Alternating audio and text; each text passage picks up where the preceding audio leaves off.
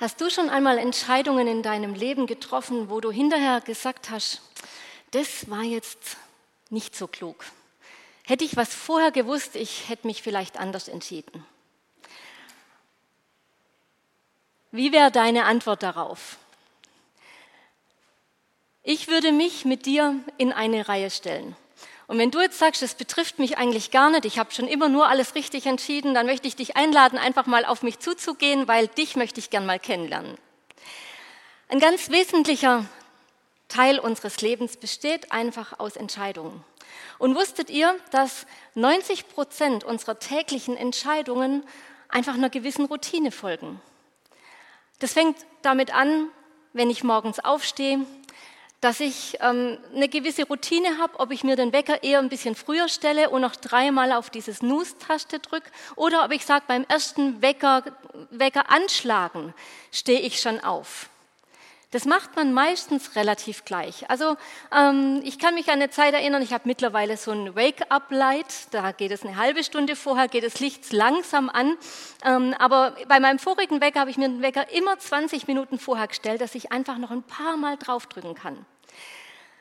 Ihr trefft meistens auch die gleichen Entscheidungen, frühstück ich oder frühstück ich nicht. Dusche ich lieber morgens oder dusche ich lieber abends? Welchen Weg fahre ich zur Arbeit? Welche Strecke nehme ich? 90 Prozent dieser Entscheidungen sind jeden Tag gleich. Die, basieren, die Entscheidungen basieren auf Faustregeln. Auf, aus Erfahrung mache ich immer das Gleiche. Ich habe ähm, irgendwie unbewusst immer so ganz einfache Strategien, denen ich folge. Diese Strategie ist, wähle, was du kennst Vermeide dabei Konflikte, folge dem Rat anderer und entscheide dich, was dir für deinen Nutzen am besten ist. Würden wir bei jeder Entscheidung erstmal drüber nachdenken, Argumente sammeln, abwägen, was auch immer, bei jeder Entscheidung im täglichen Leben, ich glaube, dann wären wir schon beim Kauf einer Zahnpasta vollkommen überfordert und es würde Tage in Anspruch nehmen. Das sind die 90 Prozent. 10 Prozent allerdings da überlegen wir wirklich. Und die fallen uns auch schwer. In der Vorbereitung zur Predigt habe ich beispielsweise jetzt meine Familie gefragt, was sind denn so Entscheidungen, die wir jeden Tag gleich fällen oder nicht? Und dann haben wir schon einen deutlichen Unterschied gemerkt. Mein Mann sagte zum Beispiel, was ich anziehe. Das fällt bei mir in die 10 Prozent, das ist bei ihm bei 90 Prozent völlige Routine. Und so hat jeder irgendwie eine andere Art, mit Entscheidungen umzugehen. Aber eins ist Fakt, wir leben heute in einer Zeit, wo wir, glaube ich, noch nie so viel entscheiden konnten und mussten wie je zuvor. Schon allein, wenn ich jetzt einkaufen gehe, bin ich vollkommen überfordert, wie viele Teesorten, Kaffeesorten, Zahnpastasorten, was auch immer es gibt. Und immer wieder gibt es auch so Entscheidungen, die gehen weit über so ein Einkaufserlebnis raus. So Entscheidungen, wo ich wirklich denke, was ist denn jetzt richtig und was nicht. Wie sollen wir überhaupt kluge Lebensentscheidungen treffen, wenn es um mehr geht? Und genau hier setzt das Buch der Sprüche ein. Und mit dem wollen wir uns in den nächsten Wochen beschäftigen. Und heute soll es eine kleine Einleitung geben. Was ist denn das Buch der Sprüche? Wer hat es geschrieben? Was steht denn so allgemein drin? Und was verstehen wir unter Weisheit? Weil davon handelt das Buch der Sprüche. Das Buch der Sprüche ist ein Teil unserer Weisheitsliteratur im Alten Testament. Und zu dieser Weisheitsliteratur gehören eben diese Sprüche und das Buch Prediger und das Buch Hiob. Bei den Sprüchen, da denken die meisten erfahrenen Bibelleser gleich an König Salomo, dieser Inbegriff der Weisheit. Circa 1000 vor Christus hat er als König das gesamte Reich Israel regiert und er galt als der weiseste Mann der Antike. Aber wenn wir das Buch der Sprüche lesen, dann lesen wir auch, dass da durchaus mehrere Autoren mit am Werk waren. Im Buch der Sprüche gibt es auch nicht nur diese uns bekannten Sprüche, sondern das ist eine Sammlung von ganzen Spruchsammlungen. Es beginnt mit einer kurzen Einleitung und dann lesen wir in den Kapitel 1 bis 9 was ganz Interessantes. Das sind nämlich Reden von einem Vater an seinen Sohn. Und hier geht es ganz viel um diese Bedeutung des Wortes Weisheit. Und immer wieder wird die Weisheit der Torheit gegenübergestellt. Der Vater erwarnt seinen Sohn vor dummen Entscheidungen, vor schlechtem Umgang. Wie es eben ein Vater damals in der Antike gemacht hat und wahrscheinlich auch heute noch macht. Wir lesen in diesen Kapiteln auch was von einer Frau Weisheit. Da ist die Weisheit tatsächlich personifiziert. Und ihr steht immer wieder die Frau Torheit gegenüber. In diesen Kapiteln geht es hauptsächlich um Charakter. Wie ist ein weiser Charakter? Und dann geht es in die tatsächlichen Sprüche. Das sind Sprüche, wo wir sagen, die gehen tatsächlich auch auf König Salomo zurück. In diesen Sprüchen, da geht es aber hauptsächlich um unser Verhalten. Wie sollen wir uns verhalten? Wie ist die Weisheit auf jedes Lebensthema anzuwenden? Und wie soll ich jedes Lebensthema so bestreiten, damit am Ende was Gutes dabei rauskommt? Und da ist jegliches Alltagsthema, was wir uns vorstellen können, ist da beinhaltet. Ob es jetzt um Familie geht, ob es um Arbeit geht, ob es um Freundschaften geht, ob es um Beruf geht, ob es um Finanzen geht, ob es um unser Reden geht, und vieles werden wir im Lauf der nächsten Wochen noch gemeinsam anschauen. Und da sind wirkliche Schätze verborgen. Und all das, was in diesen Sprüchen drin ist, das wird durch das Wertesystem von Kapiteln 1 bis 9 gefiltert. Und dann gibt es noch einen letzten Abschnitt im Buch der Sprüche, das sind wiederum Gedichtsammlungen. Zuerst kommen Gedichte von einem Mann namens Agor. Und Agor, wir lesen gar nicht so viel über ihn, aber er war sehr demütig und er hat sich gefragt, wie kann ich denn, wie kann ich ein weises Leben leben? Und dann gibt es noch Sprüche von Lemuel. Lemuel wissen wir, wahrscheinlich war es kein Israelit, aber er hat auch geschaut, wo gibt es denn die Weisheit zu finden? Und in seinen Kapiteln, da lesen wir ganz viel von Unterweisungen von einer Mutter an ihren Sohn der irgendwann mal Verantwortung übernehmen soll. Also auch das gibt uns viel mit. Hier warnen die Ratschläge beispielsweise vor falschen Umgang mit Frauen oder mit Alkohol. Und ich habe so beim Lesen gedacht, irgendwie ist gar nicht so viel anders wie heute. Was geben wir denn unseren Kindern an Ratschlägen mit? Doch auch das. Und das Buch der Sprüche endet dann mit was ganz Außergewöhnlichem. Das ist nämlich ein kleines Kunstwerk, wenn man das mal richtig liest. Aber ich glaube, dazu müsste man richtig Hebräisch können, um so dieses, um ganz tief einzutauchen. Ähm, jede Frau wird sich freuen. Die Überschrift ist, ist das Lob der tüchtigen Hausfrau. Das, ihr lieben Mädels, müssen wir lesen, müssen wir verinnerlichen. Aber das Besondere daran ist, diese Anfangsbuchstaben dieser 22 Verse entsprechen genau den Anfangsbuchstaben des hebräischen Alphabets. Und es lohnt sich da einfach auch mal reinzugucken und einzusteigen, sowieso in dieses ganze Buch. Nämlich das Thema des, des Buchs der Sprüche ist das Thema Weisheit. Und im, Hebräi, im Hebräischen ist das Thema Weisheit so diese, diese Kunst der Lebensbewältigung, der Lebensgestaltung. Und das Buch der Sprüche möchte so die Frage beantworten, wie soll ich mich verhalten, wenn ich in Lebenssituationen gerate, gerate, die von mir eine Entscheidung verlangen. Wo es wirklich so, wenn wir jetzt unseren Flyer nochmal vor Augen haben, wo es so diese Weggabelung gibt, links und rechts, und ich weiß nicht richtig, wo, wohin soll es gehen. Und da habe ich eine Frage an euch. Was macht ihr denn, wenn es um solche Fragen geht? Ich glaube, in der heutigen Zeit, wir fragen Google. Wir werfen unseren Rechner an und gucken da mal, Mensch, was, was gibt es denn überhaupt für Möglichkeiten? Und wir ergoogeln das meiste. Aber das Buch der Sprüche ist heute noch so relevant, wie es immer war. Und es konfrontiert uns mit Fragen wie, darf mir ein Buch, das über 3000 Jahre wahrscheinlich schon alt ist, heute im 21. Jahrhundert Antworten auf genau meine Fragen geben? Kann es mir überhaupt helfen, fehlerhafte Wege zu gehen, Fehler zu vermeiden und kann es mir helfen, ein erfülltes Leben zu finden. Weil bei all den Entscheidungen, die wir treffen, steckt doch im Grundsatz eins dahinter, nämlich die Frage, wie, kann ich Entscheidungen treffen, damit mein Leben gelingt. Damit mein Leben einfach so ist, wie ich es mir vorstelle und dass ich einfach sage, ich habe ein gutes Leben, ich habe ein gelingendes Leben. Und das Buch der Sprüche möchte auch so diese Frage beantworten, kann es mir wirklich so dieser Schlüssel sein? Kann ich diesen Schlüssel zu richtigen Lebensentscheidungen darin finden? Und die Bibel beantwortet diese Fragen mit einem eindeutigen Ja. Ja, ich kann das. Und wir wollen in den nächsten Wochen auf, in dieses Buch noch viel tiefer eintauchen und darin graben und diese Antwort, genau dieses Ja, auch untermauern.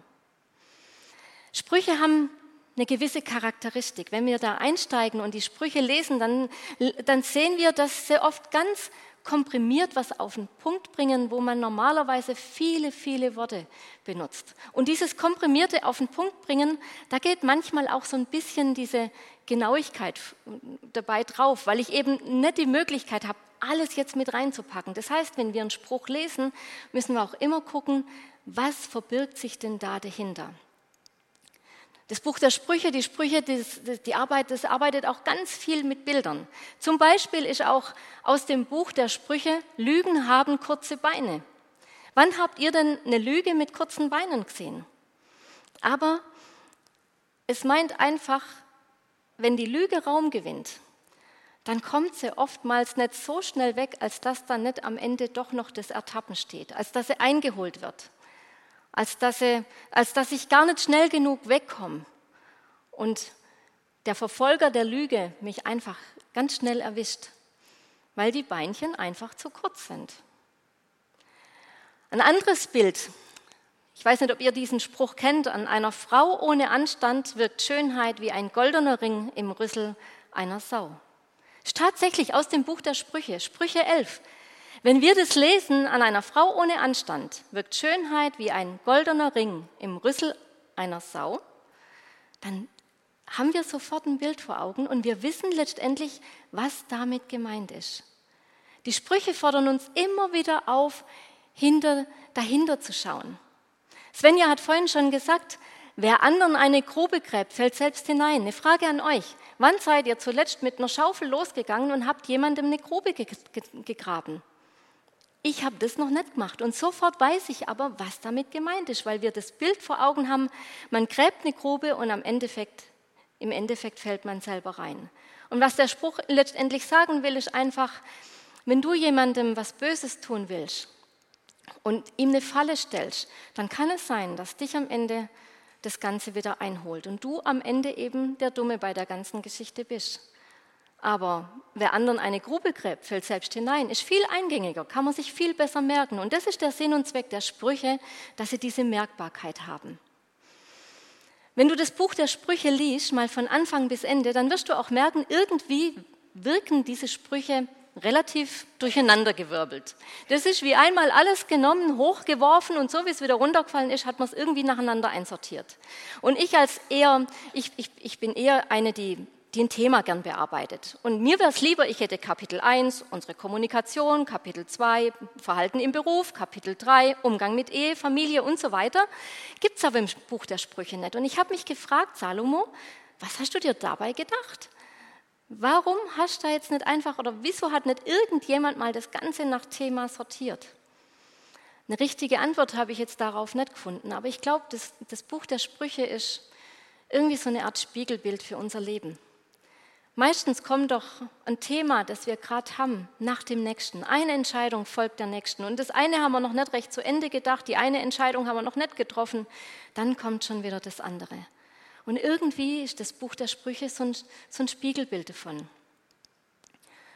Aber damit eben diese Entscheidungen gelingen, darum hat uns Gott auch dieses Buch gegeben.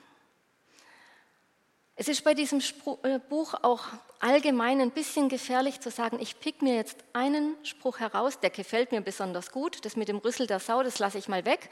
Ähm, aber so was anderes, das gefällt mir vielleicht besonders gut und das, das spreche ich dann jemandem zu. Wir müssen bei, dem, bei den Sprüchen etwas vorsichtig sein, weil die Sprüche sind allgemein, nicht unbedingt als Versprechen zu sehen. Wir müssen ein bisschen unterscheiden. Es gibt in der Bibel Verheißungen, Versprechen von Gott an uns. Die sind Fakt. Ein Wort des Propheten ist eine Prophezeiung über unser Leben zum Beispiel. Aber das, ein Spruch ist letztendlich etwas, etwas anderes. Es ist vielleicht eine, wie soll ich sagen, es ist vielleicht eher eine, eine Wahrscheinlichkeit. Wenn du das machst, dann wird es so und so passieren. Das schauen wir uns auch gleich nochmal an, diese, diese Beinhaltung dieser Sprüche. Bei den Sprüchen muss man das Buch als Ganzes im Blick haben. Und wenn man mal eins macht, nämlich das Buch der Sprüche von Anfang bis zum Ende mal durchzulesen, dann kriegt man mal einen Blick dafür, was Gott uns mit diesem Buch mitgeben will. Dass es uns seine weisheitliche Weltsicht näher bringt. Salomo war in den Sprüchen nämlich oft ganz einfach unterwegs. Er hat so ein bisschen so einen Dualismus aufgemacht. Er sagt beispielsweise, es gibt den Guten und es gibt den Bösen. Es gibt den Weisen, den Guten oder es gibt den Narren, den Dummkopf. Das wird ganz oft im Buch der Sprüche genannt. Es gibt Weise und Dumme, es gibt richtig und es gibt falsch. Beispielsweise in Sprüche 3, Vers 35 heißt, wer sich weise verhält, wird Anerkennung finden, aber ein Dummkopf erntet nichts als Verachtung. Da gibt es den mit dem weisen Verhalten und es gibt den mit dem dummen Verhalten. Oder wer nachlässig arbeitet, wird arm, fleißige Hände aber bringen Reichtum.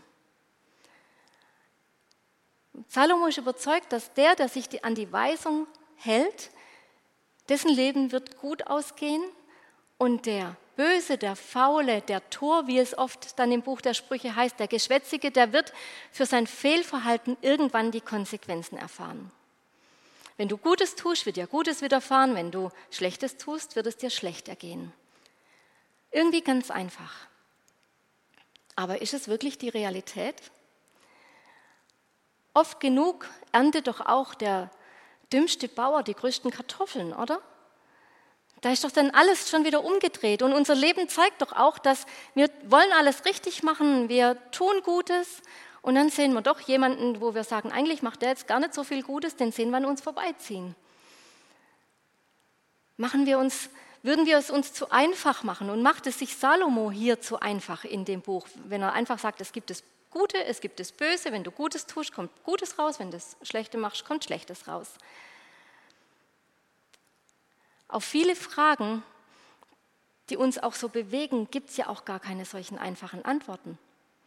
Auch jetzt, wenn ich an uns als Kirche denke, welche Fragen uns teilweise bewegen. Es gibt doch nicht immer dieses richtig und falsch. Es gibt doch oft dieses,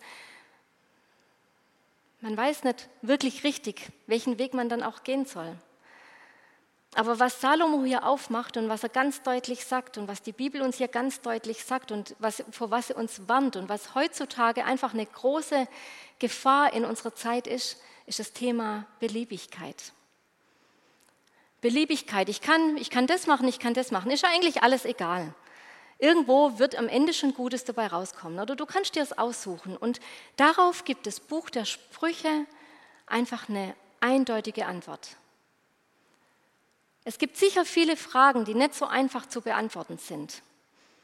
Aber es gibt genauso viele Fragen, die so eine einfache Antwort haben. Und genau diese, diese Fragen beantwortet das Buch der Sprüche. Und die Frage ist ja auch immer, wie definieren wir denn überhaupt gelingendes Leben? Ist dann immer das, was der, der Reiche, ist es immer wirklich das, was mein Leben gelingen lässt? Ist es Reichtum? Ist es Macht? Ist es Erfolg?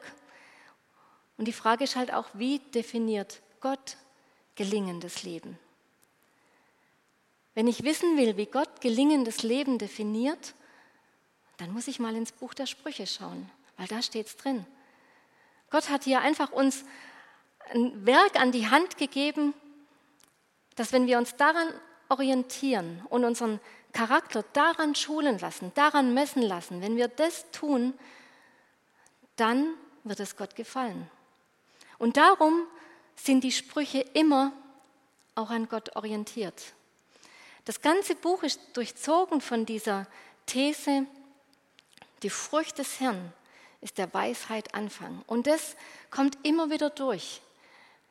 Die Furcht des Herrn, die Ehrfurcht vor dem Herrn ist der Weisheit Anfang. Weisheit beginnt mit der Gottesfurcht. Aber bevor wir dahin kommen, ist zuerst mal eine ganz andere Frage nötig, nämlich, willst du überhaupt weise werden? Denkst du, dass du Weisheit in deinem Leben überhaupt nötig hast? Und wenn du diese Frage mit Ja beantwortest, dann schließt sich erst diese nächste Frage an. Und diese Frage ist, möchtest du lernen? Bist du lernbereit? Bist du bereit, dich von diesem Buch belehren zu lassen? Und inwiefern darf das Buch in dein Leben sprechen? In der Einleitung zum Buch der Sprüche, da steht, wer jung und unerfahren ist, wird urteilsfähig. Er bekommt ein Gespür für gute Entscheidungen. Selbst wer schon über viel Wissen und Erfahrung verfügt, kann noch dazulernen. Das heißt letztendlich, in diesen zwei Gruppen ist doch letztendlich jeder drin.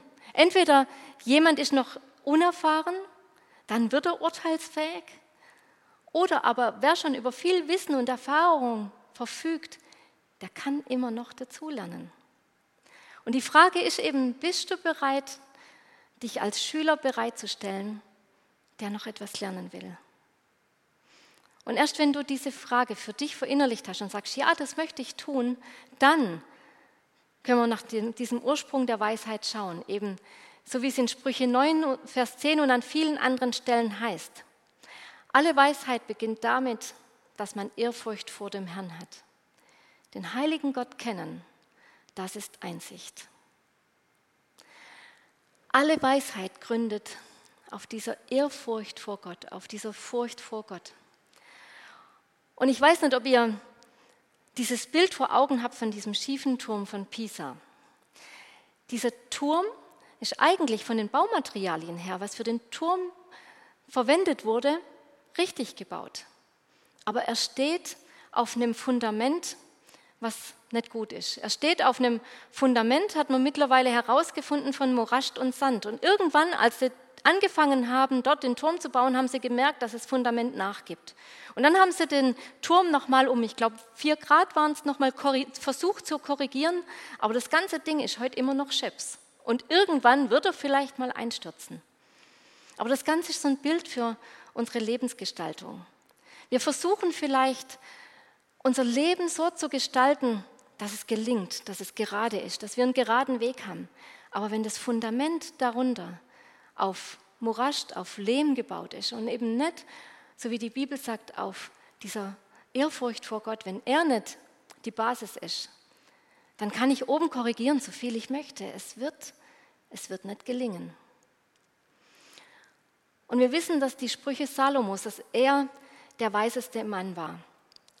Und zu Beginn seiner Regierungszeit ist ihm Gott erschienen und Gott hat ihm eine Frage gestellt, und er hat gesagt, erbitte von mir, was du willst. Samuel hätte alles erbitten können. Reichtum, Macht, Redegewandtheit, alles. Aber er sagt, darum bitte ich dich, gib mir ein Herz, das auf dich hört, damit ich dein Volk richtig führen und zwischen Recht und Unrecht unterscheiden kann. Das ist diese Gottesfurcht. Gib mir ein Herz, das auf dich hört. Mein Gott, ich möchte auf dich hören und auf sonst niemanden. Und ich will deinen Willen tun. Und Gott sagt dann, du hast mich um Weisheit gebeten, eben dieses Recht von Unrecht unterscheiden können. Und du sollst bekommen, was du dir wünschst. Was wäre deine Antwort auf die Frage von Gott gewesen? Was wünschst du dir? Hättest du geantwortet mit Weisheit? Weisheit ist der Ursprung von allem. Gottesfurcht liegt darunter. Und wenn ich Weisheit von Gott bekomme und Recht von Unrecht unterscheiden kann, dann sagt uns das Buch der Sprüche, dann wird dein Leben gelingen. Und es gibt letztendlich zwei so verschlungene, ineinander verwobene Wege und Fäden, die sich durch die Bibel durchziehen. Das eine ist Gottes Liebe zu uns die ist unumstößlich, die ist fest. Die zieht sich von Beginn bis zum Ende. Er möchte Gemeinschaft mit uns, weil er uns liebt. Aber der andere rote Faden, das ist die Gottesfurcht. Das ist die Ehrfurcht vor Gott, indem ich sage, ich möchte so leben, Gott, wie du es möchtest. Ich möchte leben, sodass es dir gefällt. Und hier schließt sich auch irgendwo so dieses nahtlos aneinander an, was wir die letzten Wochen auch hier schon immer wieder in den Predigten bewegt haben. Wer sitzt auf deinem Thron, wenn es um das Reich Gottes geht? Wer darf dir sagen, wer, was du in deinem Leben tust? Oder auch, wie wir es im, im, auf dem Weg der Offenbarung jetzt er, er, erfahren haben. Lebst du ein Schema oder ein Antischema? Was, was lässt du deine Hände tun? Was prägt deine Gedanken? Und was hat Einfluss auf dein Tun? Liebe und Gehorsam ist was, was einfach ineinander geht. Und eins geht nicht ohne das andere. Aber wir leben heute in einer Kultur, ich habe sie mal Pippi Langstrumpf-Kultur genannt. Kennt ihr das Lied von Pippi Langstrumpf? Zwei mal drei macht vier. Ja, sagt hier schon jemand. Zwei mal drei macht vier, witte, witte, witt und drei macht neune. Ich mache mir die Welt, witte, witte, witt, sie mir gefällt. Und das ist irgendwo so diese Kultur, in der wir heute leben. Irgendwo machen die Menschen sich die Welt so, wie sie ihnen gefällt. Aber das ist nicht die Kultur von Gottes Welt. Und das, genau das ist die Herausforderung des Buchs der Sprüche. Und wir bekommen in diesem Buch Gottes Kultur vor Augen geführt. Gott hat das Ganze im Blick. Welches Wertesystem sollte das Individuum leben, damit es der Allgemeinheit gut geht, damit es miteinander funktioniert? Und genau das bekommen wir hier vor Augen geführt. Und genau das ist das Duale, was wir in diesem Buch sehen. Und um Gottes Blickwinkel eben auf dieses Leben zu haben, dazu braucht es Weisheit. Wenn wir das Buch der Sprüche lesen, dann bekommen wir einen Einblick auf das Leben, wie es Gott gefällt, wie er sich vorstellt, wie er sagt, so gelingt Leben. Und dabei geht es bei Weisheit ganz viel um Wissen, aber nicht nur um Wissen.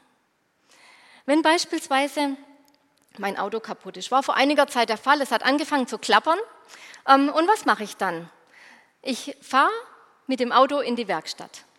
Und in der Werkstatt ist dann jemand, der weiß nicht nur, der hat nicht nur das Wissen, der hat nicht nur das Wissen, was jetzt die Ursache sein könnte, sondern der weiß auch um die Zusammenhänge. Der weiß, wo muss ich jetzt hinlangen, damit eben das Auto gut repariert wird. Er kennt die Zusammenhänge. Er hat nicht nur das Wissen über einen Motor oder über was auch immer, einen Auspuff oder so, sondern er kann das verknüpfen und weiß, okay, wenn es an der einen Stelle hängt, dann könnte es an der anderen Stelle die Ursache sein. Und Weisheit meint letztendlich, ich habe eine Übersicht über mein Leben. Ich habe eine Übersicht über diese Zusammenhänge in meinem Leben. Und ich habe ich es mal versucht, jetzt wird es vielleicht gleich eingeblendet, ich brauche immer ein paar mehr Worte für alles. Ich habe mal versucht zu sagen und auszudrücken, was Weisheit ist. Weil oft heißt es, ähm, Weisheit ist eben im richtigen Moment das Richtige tun. Aber ich glaube, Weisheit ist nochmal was anderes. Weisheit ist so diese Fähigkeit, in Lebenssituationen, in die ich hineingerate, zu unterscheiden, was Recht und Unrecht ist. Und dann die richtige Entscheidung zu treffen, weil ich eben die Zusammenhänge kenne. Und weil ich weiß, welche Aspekte für ein Leben, das gelingt, notwendig und wichtig sind.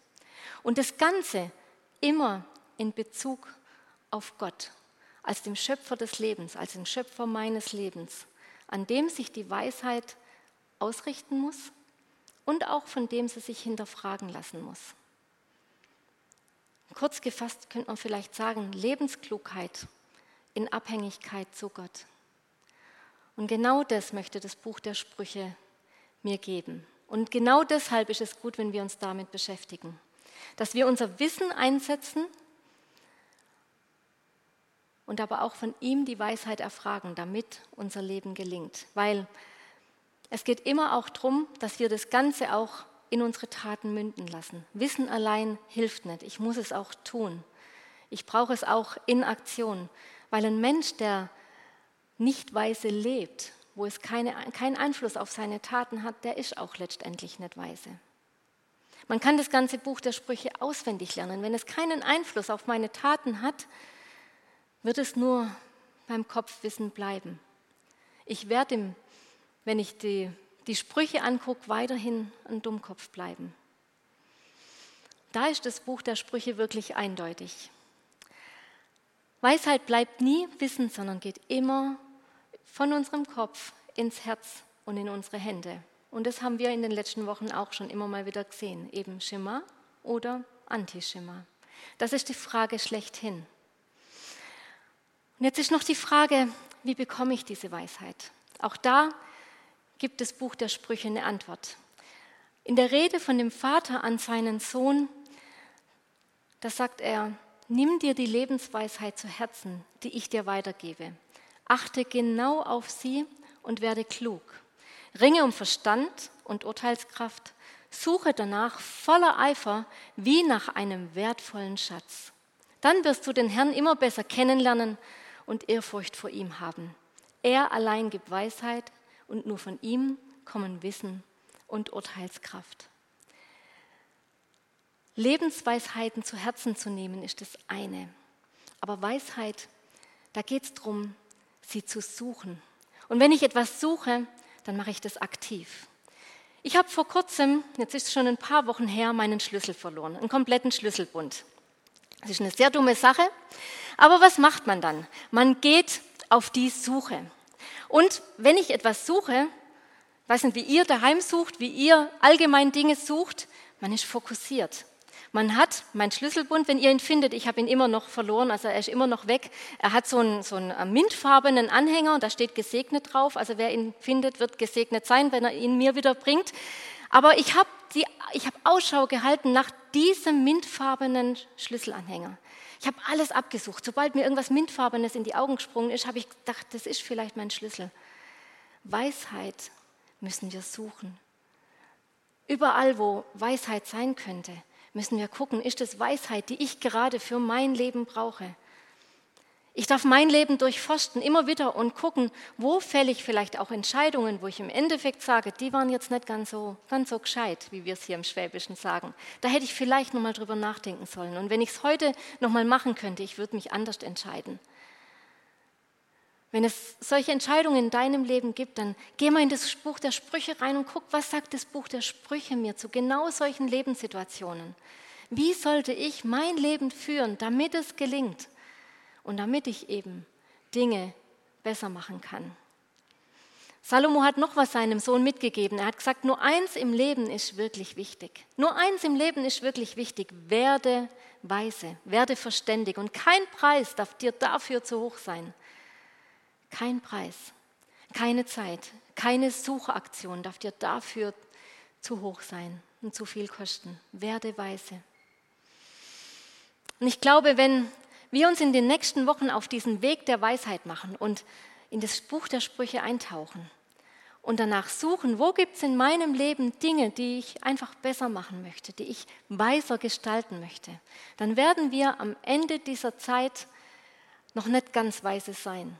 Ganz bestimmt nicht, weil ich glaube, es gibt immer wieder Punkte, wo wir immer noch Weisheit brauchen, so wie wir es vorhin gelesen haben. Es gibt immer wieder Punkte und Dinge, wo ich noch weiser werden kann. Und deswegen ist dieser Weg der Weisheit nie zu Ende. Aber ich gebe dir jetzt eine Frage mit für diese Woche, für die nächsten Tage, nämlich die Frage, möchtest du weise werden? Möchtest du gemeinsam mit uns auf diesen Weg der Weisheit gehen? dann möchte ich jetzt zum Abschluss noch beten. Vater, ich danke dir, dass du uns Weisheit schenkst, dass alle Weisheit von dir kommt und dass du die Weisheit bist. Und ich möchte unseren Weg, den, den wir jetzt beginnen, wirklich unter deinen, unter, unter dich stellen und sagen, du bist das Fundament. Und für all diejenigen, die jetzt sagen, ich möchte dieses Fundament in meinem Leben nochmal ganz neu bauen, dann weiß ich, du freust dich daran, wenn wir sagen, Herr, wir wollen nochmal diese Fundamentarbeit leisten, weil wir wollen, dass unser Leben in deinen Augen gelingt. Wir wollen das tun, unser Leben so führen, wie es dir gefällt, Herr. Und ich danke dir, dass du uns jetzt führst und leitest in den nächsten Wochen. Und ich bete um deinen Heiligen Geist, der Einzug nimmt in unsere Herzen, der uns auf diesem Weg der, Weisheit leitet und der uns aufzeigt, wo wir Dinge noch besser machen können, wo wir Entscheidungen weiser treffen können, damit wir dir gefallen, Herr. Amen.